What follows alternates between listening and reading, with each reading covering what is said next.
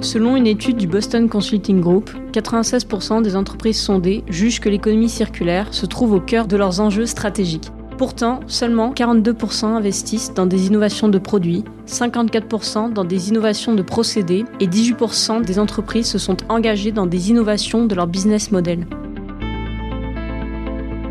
Dès lors, comment expliquer cet écart? Autour de moi, trois intervenants vont éclairer ce sujet. Guillaume Ruby, bonjour. Bonjour. Vous êtes directeur marque et communication de Caporal, ETI marseillaise fondée en 2004 du secteur de la mode moyen de gamme qui conçoit et distribue des vêtements avec une spécialité sur le jean et qui s'engage depuis désormais 4 ans dans une démarche d'économie circulaire. Romain Guité, bonjour. Bonjour. Vous êtes responsable de Incoplex Green Sud, l'accélérateur dédié aux startups de l'économie green et circulaire en région sud, opéré par Inco, soutenu par la région Sud, l'ADEME et Total Développement Régional. Anne-Marie Fruteau de la Clos, bonjour. Bonjour. Vous êtes responsable de la coordination du soutien des acteurs et activités économiques à l'ADEME, Agence de l'environnement et de la maîtrise de l'énergie, établissement public placé sous tutelle du ministère de la Transition écologique et du ministère de l'Enseignement. L'ADEME participe à la mise en œuvre des politiques publiques dans les domaines de l'environnement, de l'énergie et du développement durable. Elle aide également au financement de projets relevant de la transition vers l'économie circulaire, la transition énergétique et la lutte contre le gaspillage alimentaire.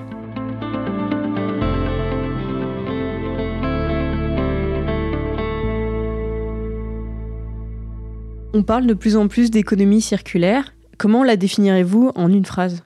Alors, je vais vous livrer la, définition euh, officielle de l'ADEME, celle que l'ADEME a préparée au moment où le gouvernement travaillait sur euh, l'économie circulaire dans les années 2015. Donc, c'est défini comme étant le système économique d'échange et de production qui, à tous les stades de vie des produits, les produits étant les biens ou les services, vise à augmenter l'efficacité de l'utilisation des ressources et à diminuer l'impact sur l'environnement. Alors ça, c'est en une phrase. Je ne sais pas si j'ai le droit à une deuxième phrase. Allez-y. De manière un petit peu plus euh, terrain, on pourrait définir l'économie circulaire comme étant l'ensemble des concepts, des méthodes, des actions qui servent l'objectif de réduire la consommation des ressources et la production des nuisances, tout en générant un bien-être économique et social. C'est important de relier ce concept euh, à la question des outils et des méthodes. Ce n'est pas un dogme. L'économie circulaire, c'est un outil. Moi, quand je, pense à économie circulaire, il y a cette phrase de, Lavoisier qui me vient d'emblée à l'esprit, qui est euh, rien ne se perd, rien ne se crée, tout se transforme. Et euh, c'est vrai que l'économie circulaire, euh, je trouve, est une notion intéressante dans le sens, elle a aussi pour objectif de rompre avec une conception un peu, on va dire, traditionnelle de, de l'économie, qui est cette économie linéaire. On l'extrait, on la transforme, on la produit, on la consomme et on la jette. Bien souvent, on la gaspille aussi. Et donc, l'économie circulaire ben, vise à prendre le contre-pied de ça dans une logique, comme l'a, très bien dit Anne-Marie, d'économie des ressources et de, moindre impact environnemental et social, puisqu'on sait très bien qu'aujourd'hui, le, fait d'extraire de la ressource a des impacts sur ces deux dimensions-là. Quelles sont les grandes tendances de l'économie circulaire? On parle notamment du digital. Selon Accenture, 92% des entreprises sondées, le digital permettrait de passer à la vitesse supérieure. Rising Sud et ses partenaires européens portent notamment un projet qui s'appelle Circular 4.0 qui permet aux entreprises de la région et de l'ensemble de l'espace alpin de combiner transformation digitale et économie circulaire pour produire des biens et services de manière durable. Pour vous, justement, de quelle manière le digital permet-il de répondre aux enjeux de l'économie circulaire? C'est un outil presque évident pour l'économie circulaire, pour la transition, pour toutes les transitions en fait, hein, énergétiques, ressources matérielles, etc. Pour autant, il faut l'utiliser avec modération et euh, surtout en conscience des impacts que peut avoir le digital sur l'environnement. Parce que le digital, le numérique, c'est tout sauf de l'immatériel. C'est du matériel, ce sont des consoles, ce sont des serveurs, ce sont des téléphones, c'est de l'énergie, c'est de la matière. Donc il faut effectivement tirer le profit de cette facilité qu'est le digital, mais garder une vigilance est de plus en plus forte parce qu'il y a de plus en plus de pression d'usage du digital pour garder le digital dans son côté bénéfique et réduire ses impacts environnementaux inutiles. Moi, ce que je peux dire, c'est euh, qu'on fait partie, Caporal, des 8% euh, des sociétés qui ne sont pas encore euh, peut-être au stade de la réflexion justement sur le digital, mais plutôt on est rentré dans un cycle de transformation de notre bien, celui qu'on vend. Donc nous, on est plutôt dans le physique là. Actuellement, c'est notre enjeu numéro un. Euh, puisqu'on est une entreprise du secteur de la mode et on connaît euh, l'impact de, cette industrie. Et donc nous, on a placé justement euh, ces principes d'économie circulaire, parce que tout à l'heure vous disiez qu'il n'y a pas qu'une seule forme, hein, c'est pluriforme. on a posé ces principes d'abord pour faire évoluer nos produits. on n'est pas une entreprise de service, donc avant tout, on est sur un bien très matériel et on, le fait de différentes manières. Alors pour nous, le digital, c'est un accélérateur pour faire, euh, pour diffuser euh, justement cette, bah, ces innovations et on le considère en tant que tel. Les deux interlocuteurs précédents en ont, bien parlé. L'économie circulaire aujourd'hui, ça regroupe des réalités très différentes. Le réemploi, le recyclage, l'économie de la fonctionnalité qui vise à, promouvoir plutôt l'usage d'un service plutôt que, que d'un produit, la réparation. Donc toutes ces dimensions de l'économie circulaire, finalement, le trait d'union peut être le digital avec les réserves que Anne-Marie a apportées bien évidemment. Mais pour fédérer voilà, des, initiatives comme ça, le digital peut être un outil euh, hyper intéressant pour faire connaître. Voilà, je pense par, exemple à euh, un Repair Café, euh, une plateforme qui propose des produits reconditionnés. Le digital va être hyper intéressant pour toucher le plus grand nombre et justement promouvoir son usage. Je parlais en introduction du fossé entre les déclarations des entreprises sur leur intention d'intégrer dans leurs innovations produits, procédés, business models, l'économie circulaire et leurs pratiques euh, réelles, comment justement les encourager à passer le pas? Alors c'est une question intéressante. Les entreprises n'ont pas forcément besoin de nous. Elles sentent bien qu'il y a une nécessité d'aller vers des modèles plus vertueux. Premièrement parce que les clients le demandent. Les clients sont de plus en plus exigeants. On voit bien que l'opinion publique est de plus en plus regardante sur les pratiques euh, des entreprises, euh, tant sociales qu'environnementales. Donc elles ont tout intérêt à, essayer de concilier et de répondre à ces attentes-là. Et puis pour des raisons économiques aussi. On est dans une euh, voilà dans une période où les, les, ressources vont se raréfier, donc vous coûtez de plus en plus cher. Et effectivement, euh, essayer de se poser la question de comment on peut recycler des ressources plutôt que d'en réacheter, économiquement, ça a du sens aussi. Donc ça, c'est, on va dire, ces deux facteurs qui sont quasiment structurels, qui vont encourager les, entreprises à aller vers ce type de modèle. Maintenant, au moins, en tant qu'accompagnateur euh, d'entreprises de l'économie circulaire, euh, nous, notre rôle, c'est déjà de faire émerger ces entreprises, de les aider, de leur donner toutes les, clés pour qu'elles émergent et que ça en fasse ce qu'on appellerait des, success stories, c'est-à-dire des histoires grâce on va pouvoir promouvoir ces modèles-là, donner envie à d'autres de s'y intéresser, euh, montrer que ça marche. Ça, c'est vraiment euh, lever les freins pour montrer que ça marche, et ça, c'est vraiment intéressant. Et puis aussi créer cette communauté. Enfin, voilà, il y a, des acteurs de l'économie circulaire aujourd'hui. Il faut qu'ils se parlent, il faut qu'ils voient ce qu'ils peuvent faire ensemble, que les déchets des uns servent, de ressources pour les autres. Voilà, il y a, toute euh, cette logique-là aussi à mettre les gens autour de la table pour qu'ils trouvent des solutions qui bénéficient aux uns et aux autres. Moi, je voudrais juste rajouter une chose, parce que tout ce que vous avez dit est très très vrai. Euh, pour une entreprise, euh, puisque vous parliez de conseils, le premier que moi je donnerais, c'est de ne pas considérer au départ cette démarche comme euh, créer un nouveau business model. Euh, la notion de business, c'est quelque chose qui, euh, qui, s'établit dans le temps et qui peut faire peur. D'abord, je pense qu'il faut agir sur l'engagement responsable de, de l'entreprise plus que son activité économique, même si les deux sont liés. Et je crois que c'est une manière aussi de d'engager euh, les entreprises vers ces, modèles-là. Nous, on a démarré très simplement euh, chez Caporal. On a démarré il y a 3-4 ans. Je vous donne quelques exemples, peut-être ça, ça pourra illustrer. Euh, c'était vraiment un engagement de l'entreprise et de, et de notre directrice générale qui, qui est très impliquée euh, sur le territoire et euh, qui se disait effectivement on est une entreprise du secteur euh, textile, c'est la deuxième industrie la plus polluante dans le monde. Il faut qu'on fasse quelque chose, donc on va essayer d'agir par l'action, mais des petites actions. Donc on a démarré avec en galop d'essai la notion de, de, de recycling et d'upcycling sur le jean, puisque le jean c'est ce qu'on c'est notre spécialité, et on a invité les consommateurs à venir déposer dans boutiques, on en a 140 aujourd'hui, euh, des jeans usés. Et à partir de là, nous, on s'est dit que ces jeans usés, c'était de la matière et qu'on pouvait en faire quelque chose. Et comment on, est allé jusqu'au bout des choses on, on, a collecté et puis euh, on a fait participer euh, des ateliers marseillais, puisqu'on voulait vraiment avoir une action très locale, pour upcycler, créer quelque chose de nouveau et dire qu'à partir de l'usé, du vieux, on peut faire du beau. Donc on a démarré comme ça, tout simplement, et puis au fil des années, puisque maintenant on arrive à la quatrième année, on, crée euh, des modèles euh, qui deviennent, voilà, qui s'étoffent, puisqu'on a collecté euh, ces trois dernières années 27 tonnes de jeans, c'est assez énorme, et on a trouvé des partenaires qui nous aident euh, au fur et à mesure. Depuis, euh, depuis maintenant, euh, on rentre dans la deuxième année, le relais est venu aussi nous épauler dans cette mission pour transformer nos jeans dans des isolants thermiques et, et, phoniques. Et une autre partie sert toujours à créer des nouvelles collections. On implique des jeunes créateurs, les ateliers d'insertion. Et en gros, ce que je veux dire par là, c'est que c'est pas un modèle économique parce que là, on joue plutôt sur la rareté, euh, l'idée euh, euh, de faire du beau, de l'artisanat, et on donne du sens.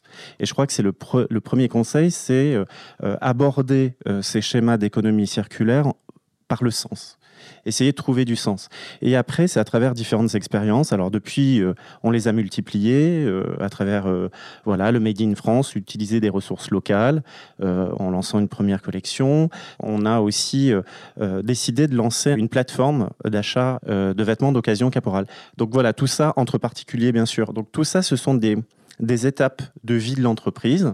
Euh, il ne faut pas les précipiter. Il faut, et ça c'est le deuxième euh, conseil que je donnerai, c'est qu'il faut y aller à son, à son rythme euh, de progression. Voilà, c'est une démarche qui est durable et donc continue. Et je pense que beaucoup d'entreprises ont peur il y a une espèce de, peur euh, aussi, et ça c'est le troisième conseil que je donnerais, c'est de ne pas avoir peur euh, du greenwashing, parce que euh, on peut, notamment dans notre industrie textile, souvent être taxé voilà, d'opportuniste, etc. Il ne faut pas écouter, il faut y aller, il faut faire ce qu'on peut faire à notre échelle et à notre mesure, parce que tout ce qu'on fait, hein, un petit peu comme le colibri, ça va au fur et à mesure donner quelque chose de mieux.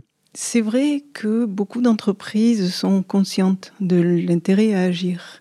Mais si tout l'était tant que ça, je pense que l'économie circulaire ne serait plus un sujet aujourd'hui, elle serait du droit commun. De la même manière, euh, si, la fibre de la conviction jouait de manière majoritaire, pareil, l'économie circulaire serait généralisée. C'est important d'avoir euh, des dispositifs financiers pour accompagner, pour euh, encourager les entreprises à prendre le risque.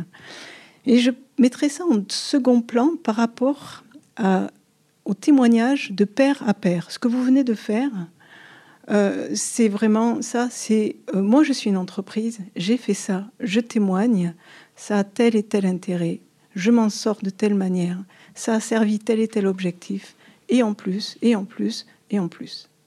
Voilà, les témoignages de pair à pair sont vraiment les meilleurs vecteurs pour parler, pour faire euh, percevoir aux entreprises l'intérêt à agir. Ensuite, moi, je verrai deux autres points pour encourager les entreprises à intégrer l'économie circulaire. C'est l'affichage environnemental, qui est une forme de valorisation des bonnes pratiques en vue de susciter le geste d'achat vers ces, produits euh, qui ont été le résultat de meilleures pratiques et donc également par la mobilisation des consommateurs et des consommatrices vers ce geste d'achat pour des produits à moindre impact. Ça crée un marché et la boucle est bouclée. On a l'intérêt à agir des entreprises pour répondre à un marché concernant Caporal. Est-ce qu'il y a quelques bonnes pratiques que vous, vous observez sur le terrain euh, du côté de l'ADEME Chaque entreprise euh, a sa spécificité et aborde sa question de l'économie circulaire à sa manière, avec ses contraintes, avec ses facilités. Donc, je ne peux pas forcément dire euh, oui, il y a telle et telle bonne pratique. J'aurais plutôt tendance à préconiser une ou des bonnes pratiques pour entrer en transition. C'est-à-dire la première des bonnes pratiques, c'est se questionner. Se questionner sur ces pratiques et faire euh, un diagnostic de ces pratiques de, fabrication, de, transport, de vente, etc. Quel que soit le diagnostic, quel que soit l'angle d'approche, que ce soit un diagnostic euh, euh, bilan gaz à effet de serre, que ce soit une analyse du cycle de vie, que ce soit un bilan global RSE, n'importe quel questionnement va aboutir à la mise en évidence des enjeux, des enjeux matière, des enjeux énergie, des risques associés et des pistes d'approfondissement pour réduire les risques et réduire les coûts. Donc, c'est ça en fait, c'est un principe, c'est connaître pour agir. Euh, et une fois qu'on a cette connaissance, eh bien, il faut vraiment pas, et peut-être même avant, il faut vraiment pas rester seul. Il faut se rapprocher de ces organismes professionnels, de, des, consulaires, euh, des, des, fédérations, des clubs, des groupes de travail, etc. Et également se rapprocher de nous, les institutionnels, la région, l'ADEME, qui avons des moyens pour accompagner, orienter, soutenir. Et concernant les, entreprises de l'économie circulaire, donc, qui ont basé leur business model dès le début sur l'économie circulaire, est-ce qu'il y a des enjeux communs pour ces entreprises? Et si oui, quels sont-ils? Oui, effectivement, je crois qu'on peut déceler euh, des, enjeux communs. Le, premier auquel fait face euh, toute entreprise qui se veut, en tout cas, ancrer un modèle plus euh, circulaire, c'est déjà prouver sa viabilité économique. Aujourd'hui, il y a quand même un vrai sujet de montrer que cela a un sens économiquement de s'engager vers un, vers un modèle plus circulaire, ou en tout cas plus respectueux. Le deuxième, c'est l'enjeu environnemental, bien sûr, c'est montrer, et c'est peut-être encore un peu tôt pour le dire, hein, pour faire le bilan, mais montrer que euh, ces, nouveaux modèles économiques ont un vrai, euh, impact positif, bien sûr, sur euh, l'écosystème, sur les biotopes, sur la biodiversité, sur l'environnement, sur la planète au sens large. Aujourd'hui, c'est encore un peu tôt pour le dire. Sur le papier, c'est vertueux, effectivement, ça a du sens. En pratique, c'est un peu plus compliqué. Donc euh, voilà, on pourra faire le bilan. Peut-être qu'on aura cette conversation dans dix ans et euh, on aura peut-être des indicateurs et des, des KPI qui pourront montrer que si ça avait du sens. Et bien sûr, le troisième, c'est, on va dire, c'est un, enjeu de communauté, c'est-à-dire euh, réussir à parvenir. Enfin, c'est ce que, disait Anne-Marie, hein, mais c'est euh, déjà se questionner et aller. Euh, le côté témoignage de pair à pair, il est fondamental. aller vers l'autre, lui, poser la question de comment lui il a abordé le sujet, s'inspirer des bonnes pratiques, comme peut, comme peut le faire, comme vous pouvez le faire chez Caporal. voilà, c'est essayer de rendre dynamique cette communauté autour de ces sujets-là. Ça me paraît essentiel. Moi, je rajouterai deux enjeux. Euh, le premier, c'est le risque de la non-action. Qu'est-ce que je risque à ne rien changer à mes pratiques actuelles? Est-ce que je risque à court ou long, moyen, long terme, ou tôt ou tard? Est-ce que je risque de perdre euh, un marché? Est-ce que je risque d'avoir un chiffre d'affaires qui baisse? Une marge qui est affectée? Euh, Est-ce que je risque d'avoir carrément un fournisseur qui n'arrive plus à me fournir dans une matière stratégique pour mon activité? Est-ce que mon activité risque d'être interdite par une réglementation qui va tomber un jour. Donc voilà, le risque de la non-action, c'est vraiment un enjeu pour les entreprises qui, euh, alors, qui sont dans l'économie circulaire. On n'y est jamais vraiment entièrement. Hein. Comme vous disiez, on, est hybride. Hybride et on est toujours en démarche, en progrès, etc. Euh, et, le, deuxième enjeu, ça rejoint un petit peu ce qu'on disait tout à l'heure, un petit peu tous, c'est l'enjeu de la mise en lien. Il est clair qu'on ne peut pas faire de l'économie circulaire tout seul. Il faut effectivement euh, rejoindre une communauté. Et cette communauté, c'est la communauté des acteurs et des actrices de la chaîne de valeur de son activité.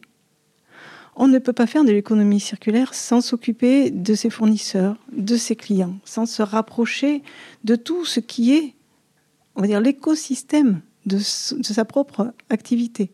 Question un peu liée, du coup, euh, pour ces entreprises issues de l'économie circulaire, comment justement les aider à passer à la vitesse supérieure? On a évoqué euh, le financement, on a évoqué euh, la mise en réseau. Est-ce que vous voyez d'autres d'autres facteurs, d'autres leviers pour ces entreprises? Alors effectivement, ben, la, massification, la généralisation, c'est notre grand enjeu. C'est clairement ce qui a fondé la raison d'être de la plateforme régionale économie circulaire, la Précis, qui a été lancée il y a presque un an, avec euh, donc un ensemble de partenaires institutionnels, avec la région, l'ADEME, l'État, les consulaires, chambre de métiers de l'artisanat de région, la chambre de commerce et d'industrie de région et la Banque des territoires. L'intérêt de cette plateforme, c'est que c'est un collectif de travail qui rassemble les acteurs économiques du terrain et les institutionnels de manière à orienter les politiques publiques vers des dispositifs plus efficaces pour aller vers cette généralisation, vers la mise en œuvre rapide.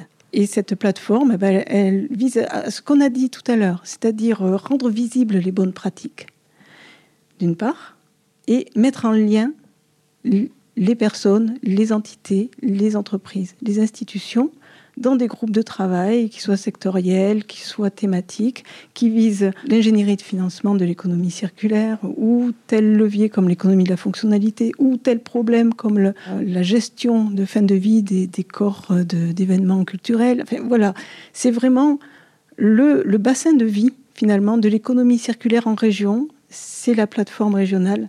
Et c'est vraiment, et là j'en profite pour lancer un appel aux entreprises et aux acteurs économiques au sens large, c'est de rejoindre la plateforme parce que c'est vraiment là-dedans que les choses vont pouvoir changer et que notre société, notre tissu économique régional va pouvoir opérer son basculement vers euh, l'économie circulaire. Je pense qu'on a quand même évoqué énormément de choses. Euh, c'est vrai que le, volet financement, euh, quand on accompagne les entreprises au quotidien, c'est c'est une problématique qui revient très très souvent. Comment réussir à financer des entreprises dont le business model est un peu atypique, des business models qui sont peut-être pas classiques et qui parlent donc moins à des, euh, à des investisseurs traditionnels, euh, des banques, euh, des business angels ou des, ou des fonds.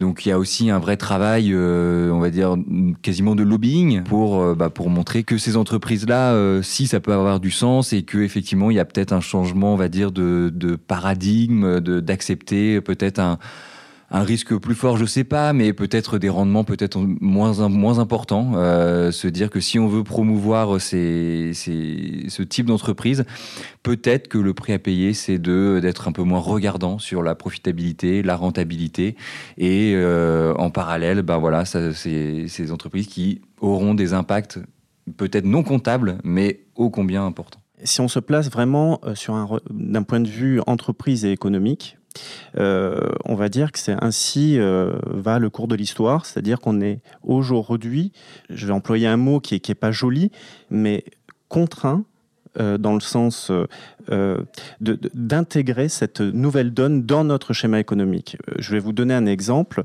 celui du marché du textile qui est en train de, changer complètement.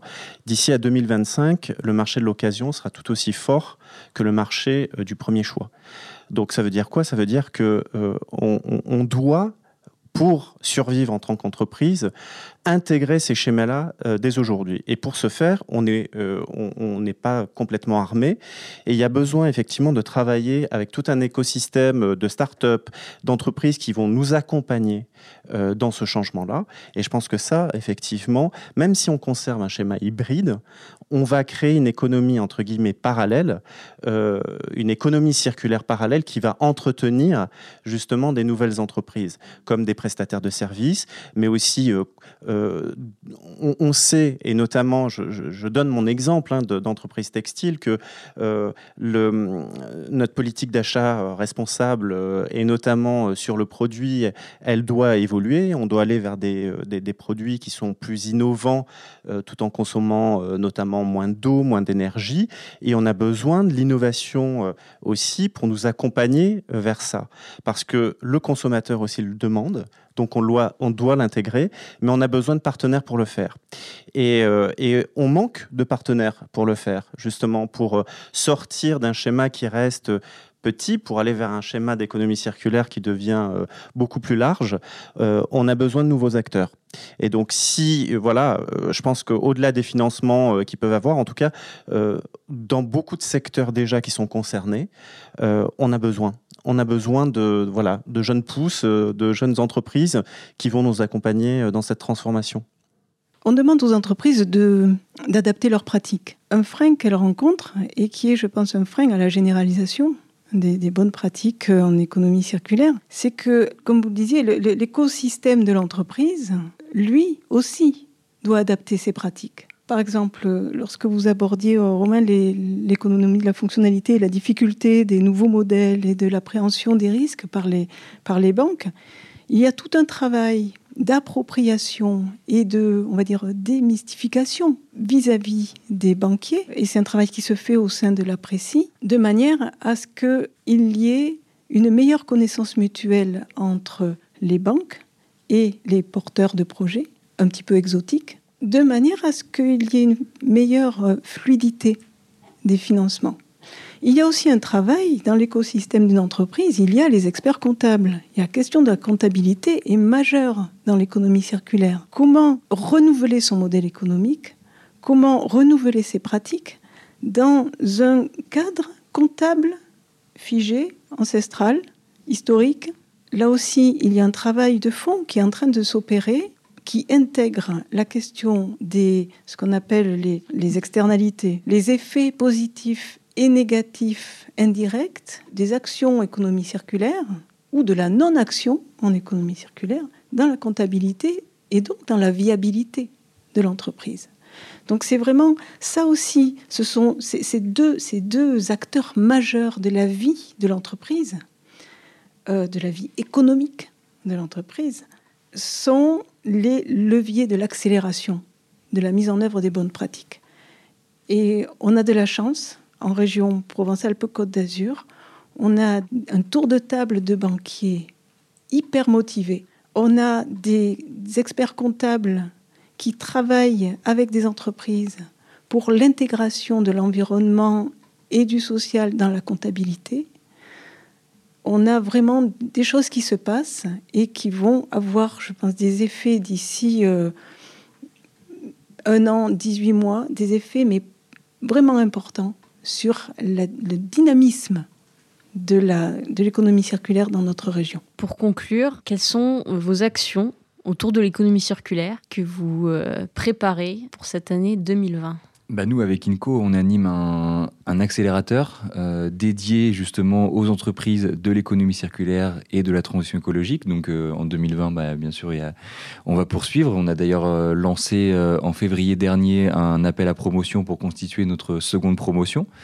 donc voilà, donc l'idée c'est d'accueillir une quinzaine de structures, on va dire, qui sont en développement, hein, qui, sont, qui ont passé le stade du démarrage, mais qui, qui sont voilà, qui sont dans une logique euh, maintenant d'asseoir un peu leur euh, bah, comment dire leur business model et du coup de se développer. Et nous, on va leur proposer tout un tas de, un tas de services euh, pour répondre aux problématiques qu'on a évoquées euh, pendant nos discussions, et on l'a vu, elles sont nombreuses.